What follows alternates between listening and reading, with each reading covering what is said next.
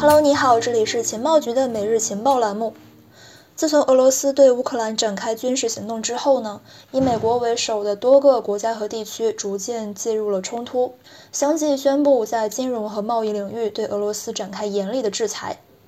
俄罗斯的部分银行呢被排除在了 SWIFT 之外，PayPal 屏蔽俄罗斯主要银行和部分的账户，万事达卡和 Visa 宣布了停止俄罗斯业务，而奥迪、宝马等实体企业呢也是相继的宣布停止为俄罗斯供货，或者是停止当地的生产业务。部分俄罗斯富豪的海外资产呢更是被直接冻结或没收。根据意大利经济财政部对外的宣布，他们已经没收了境内价值1.4亿欧元的俄罗斯富豪资产。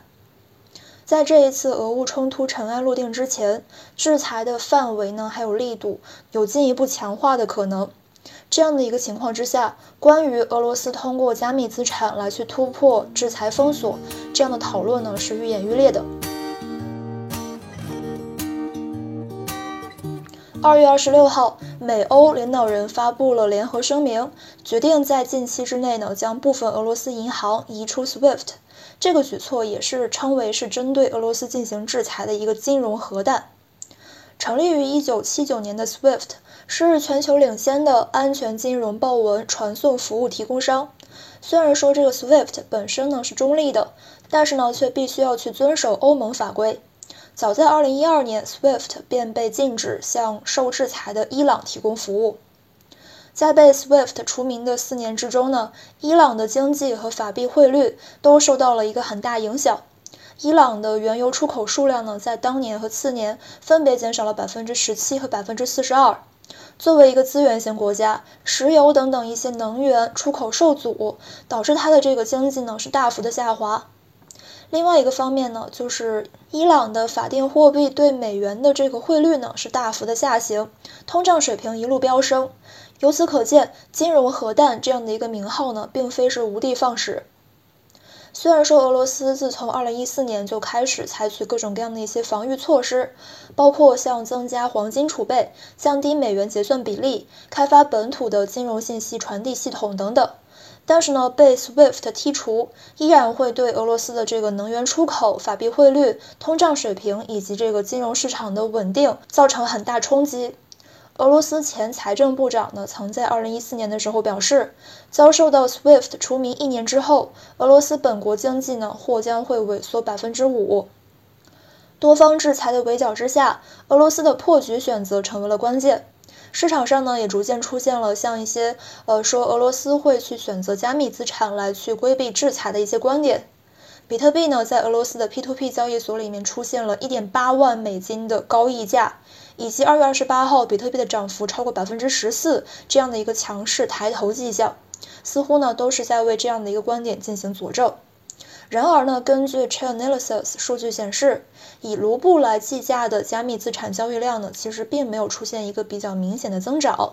而且花旗银行的报告中显示，俄罗斯近期的这个比特币日平均交易量呢，大概是二百一十枚，大约呢是占据了比特币全球现货总交易量的百分之一点七五。另外呢，这个链上数据方面也并没有显示出俄罗斯资金涌入加密资产的一个迹象。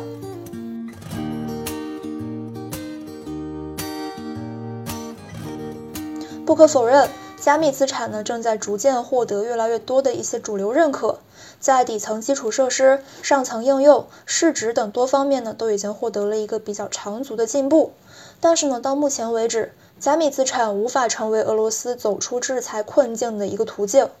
这个原因呢，主要是有以下几点。首先，虽然说在去年很多利好的这个推动之下，加密资产总市值呢一度逼近了三万亿美元大关，但是呢，随着行情逐渐走弱，比特币当前的这个市值呢已经缩水到了七千四百亿左右。俄罗斯的经济总量呢在全球排名是前十五的，俄罗斯二零二一年的 GDP 总值呢是一百三十万亿卢布，折合是一点七七万亿美元，原油出口额呢是一千一百零一点一九亿美元。显然，比特币以及加密资产的体量呢，目前还无法去承载来自于俄罗斯的交易、结算、资金流出等金融需求。二零一四年克里米亚危机期间，俄罗斯的这个净资本外流呢是一千五百一十亿美元。这一次的净资本流出量呢还会来增长，但是加密市场暂时还是无法去消化从俄罗斯溢出的大额资本。放眼全球来看，加密资产大概占据了全球资产总量的百分之三左右。在各个经济主体的博弈之中呢，眼下依然是无法成为一个主角。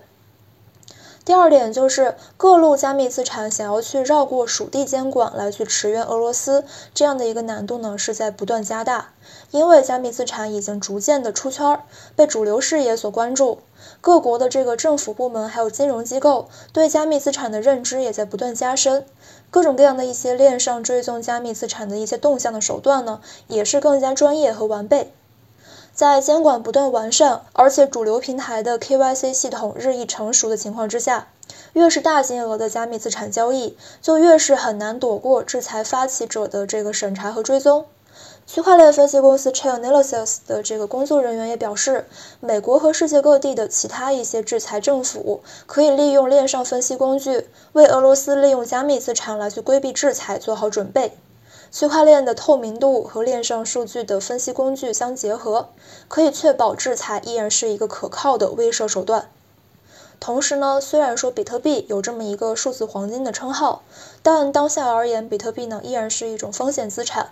在二零二一年主流资金的一个大规模进场之后呢，加密资产和美股的相关性正在增加，受国际形势和货币政策的这个影响呢，也是在逐渐加大。从这一次俄乌局势恶化之下，比特币和黄金南辕北辙的走势呢，可以看出，在主流资产眼中，比特币呢更多的是作为一种提高投资组合多样性的金融产品，而不是一种避险选择。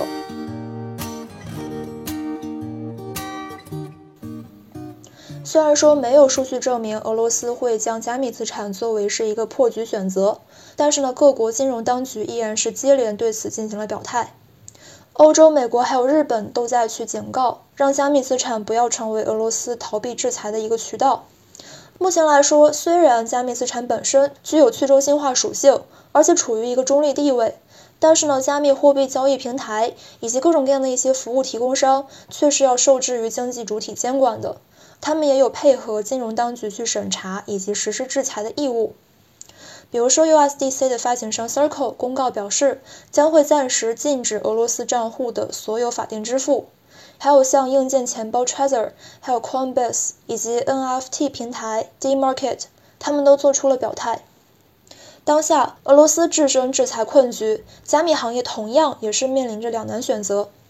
一方面，加密行业的原生企业是无法置身事外的。也不能够去无视金融当局的审查以及配合制裁的需求，而类似于平台冻结用户资产这样的行为，一旦大范围出现呢，势必会对去中心化还有所有权等说法产生很大冲击。而另外一个方面，部分投资者受到了市场弱势下行的影响，无比期望俄罗斯方面的资金涌入加密资产，从而去提振市场。但是呢，需要注意，一旦俄罗斯资金呢通过加密资产来逃避制裁，那我们当下比特币和主流机构以及金融监管的这个蜜月期也将会就此终结，情况会越来越复杂。然而呢，伴随天然气还有原油价格持续上涨，本来通胀率就已经爆表的这个美国和欧洲也将会承受很大压力。那么这个时候强硬的去坚持推行制裁措施，只会是两败俱伤。因此，在俄乌的谈判取得一些比较突破性进展之后呢，双方的对峙也可能会有所缓解。